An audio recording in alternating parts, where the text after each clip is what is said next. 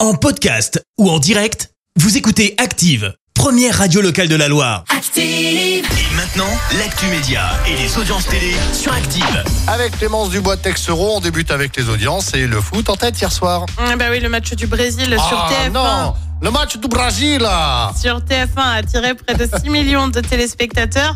Ça représente 25% de part d'audience.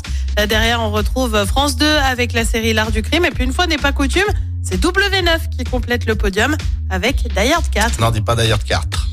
Vas-y. On dit d'ailleurs de 4. Ouais, allez, merveilleux. Bruce McLean.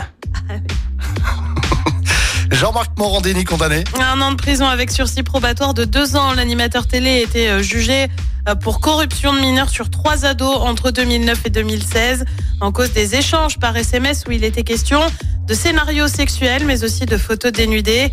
Il aurait également demandé à un troisième ado de se masturber lors d'un casting au domicile de l'animateur. Casting pour un projet qui n'a jamais vu le jour. Jean-Marc Morandini a nié les faits reprochés. Il avait reconnu une imprudence et parlé d'une forme d'humour. Il a également été inscrit au fichier des auteurs d'infrac- d'infractions sexuelles. Et puis direction France 2 et l'émission Masterchef que tu aimais tant Ouais. ne reviendra pas. Le concours culinaire avait fait son retour cette année, passant de TF1 à la 2. Seulement voilà, il n'a attiré qu'un million trois cent mille personnes pour la grande finale.